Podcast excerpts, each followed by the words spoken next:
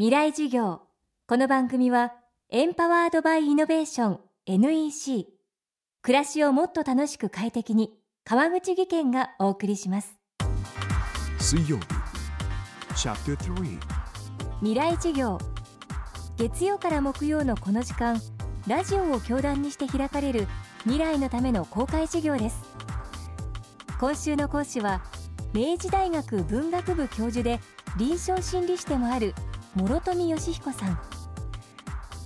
オーストリアの精神科医で心理学者のビクトール・フランクルの著書「夜と霧」は第二次世界大戦の際ナチスの強制収容所での過酷な経験を綴った世界的なベストセラーですが今日はそのフランクルが収容所生活から得た人生観を紹介します。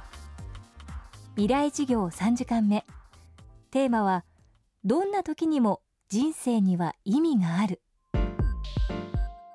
ビクトール・フランクルという実論的な心理療法家はですね1905年生まれなんですがユダヤ人であったがためにナチスの収容所に捕らえられて大変に苦しい思いをしましたそこでの極限的な生活を一冊の本にまとめたのが「夜と霧」という本なんです。例えばある時にですね2人の非収容者がフランクルのもとに相談に来たわけです。私たちはこのままではですねナチスの手によってこき使われて極限まで労働さされた上でガス室で殺されるだろうと。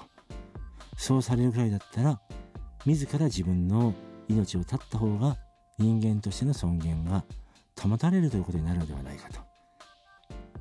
いうに相談しに来たわけですね。でフランクルは考えてこう言ったわけです。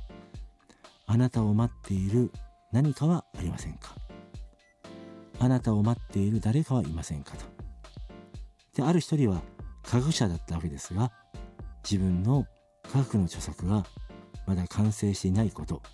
その著作を完成しなかったら自分が科学者としてこの世に生を受けた自分の人生を全うできないことに気づいて死ぬのをやめたんですね。また一人は自分には妹がいてアメリカに亡命していること。もし自分がここで死んでしまったらその妹にとってのたった一人の肉親である自分がこの世から存在しなくなってしまうということ。つまり妹が自分の存在を待っているということに気づいたわけですよ。このことに気づいた瞬間にですねこの二人は自殺するのを取りやめたというふうに言うんですね。でフランクルは収容所から解放された後もそこで得た多くの人間観察の事実やですね自分の哲学を世界中で説いてまいりました。フランクルの哲学は一言でこういうことになります。どんな時も人生には意味がある。あなたを待っている誰かがいる。あなたを待っている何かがある。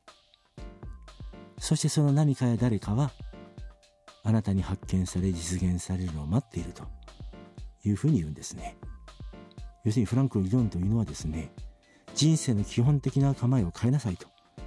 でそうしないと人間は本当の幸福を手に入れることはできないというそういう考え方であるわけです。そのフランクルという人はですね絶望ということの本質についてよく分かっていた方だと私は思いますね。人間が人生にどんなに絶望したとしても人生があなたに絶望することは決してない。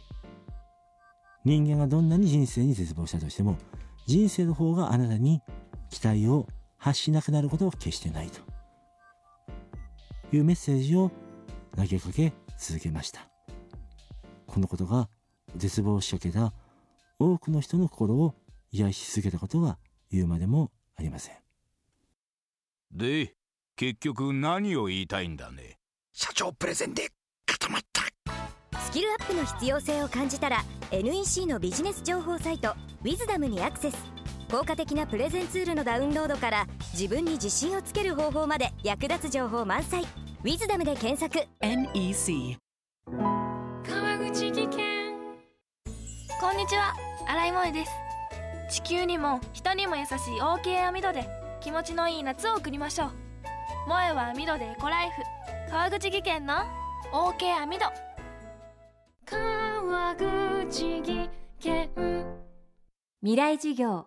この番組はエンパワードバイイノベーション NEC 暮らしをもっと楽しく快適に川口義賢がお送りしました。